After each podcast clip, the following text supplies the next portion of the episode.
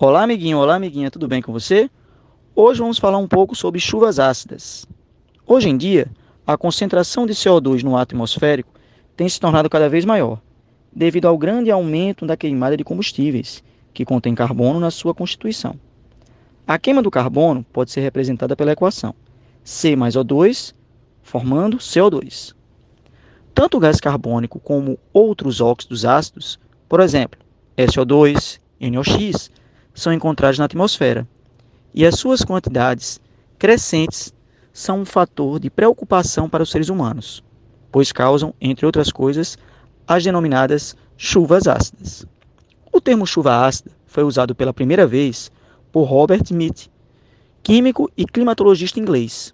Ele usou a expressão para descrever a precipitação ácida que ocorreu sobre a cidade de Manchester no início da Revolução Industrial.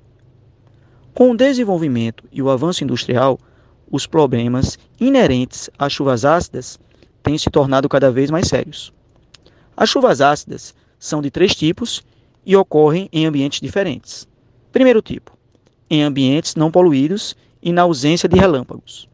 O gás carbônico, presente na atmosfera desse tipo de ambiente, forma-se nos processos de respiração animal e vegetal e na queima de combustíveis, tipo carvão, gasolina, óleo diesel, álcool.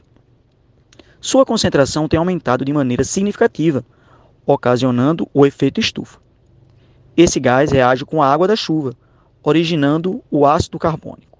Assim, a chuva nessas condições é naturalmente ácida e não é considerada nociva.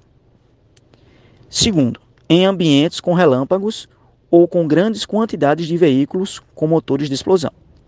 A reação entre o nitrogênio, ou melhor, o gás nitrogênio e o gás oxigênio, presente no ar, é muito difícil, mas pode ocorrer, formando os óxidos de nitrogênio, NOx, principalmente o NO2. Para essa reação ocorrer, é necessário que esteja envolvida uma grande quantidade de energia, o que acontece em grandes centros metropolitanos, onde é muito grande o número de veículos que utilizam motores de explosão interna e em regiões onde a chuva é acompanhada de relâmpagos. A reação de formação do NO2 pode ser representada por N2 mais 2O2, energia, resultando 2NO2. Os óxidos de nitrogênio, NOx, reagem com a água da chuva e dão origem a um tipo de chuva ácida capaz de provocar um grande impacto ambiental.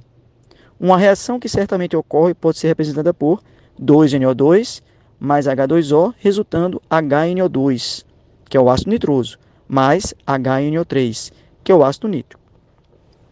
Em ambientes poluídos, terceiro caso, esse tipo de chuva ácida ocorre em grandes centros industriais e é produzida principalmente por óxidos de enxofre, entre eles SO2 e SO3, formados a partir da queima de combustíveis, como a gasolina e principalmente óleo diesel, que contém enxofre como impureza.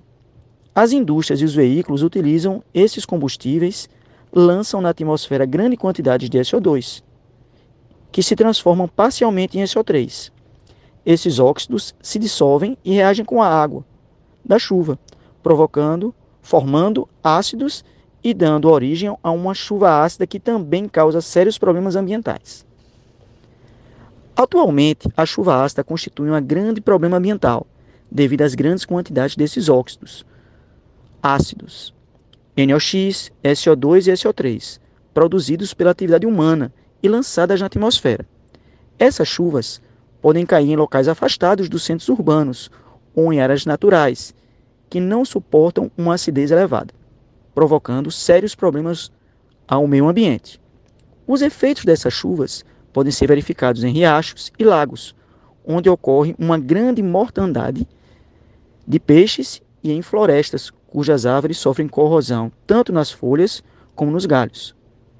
A corrosão provocada pela chuva ácida pode ser verificada também em estátuas de mármore e em estruturas metálicas. Bom amiguinho, bom amiguinha, espero que vocês tenham compreendido. Bons estudos e até uma próxima. Tchau, tchau.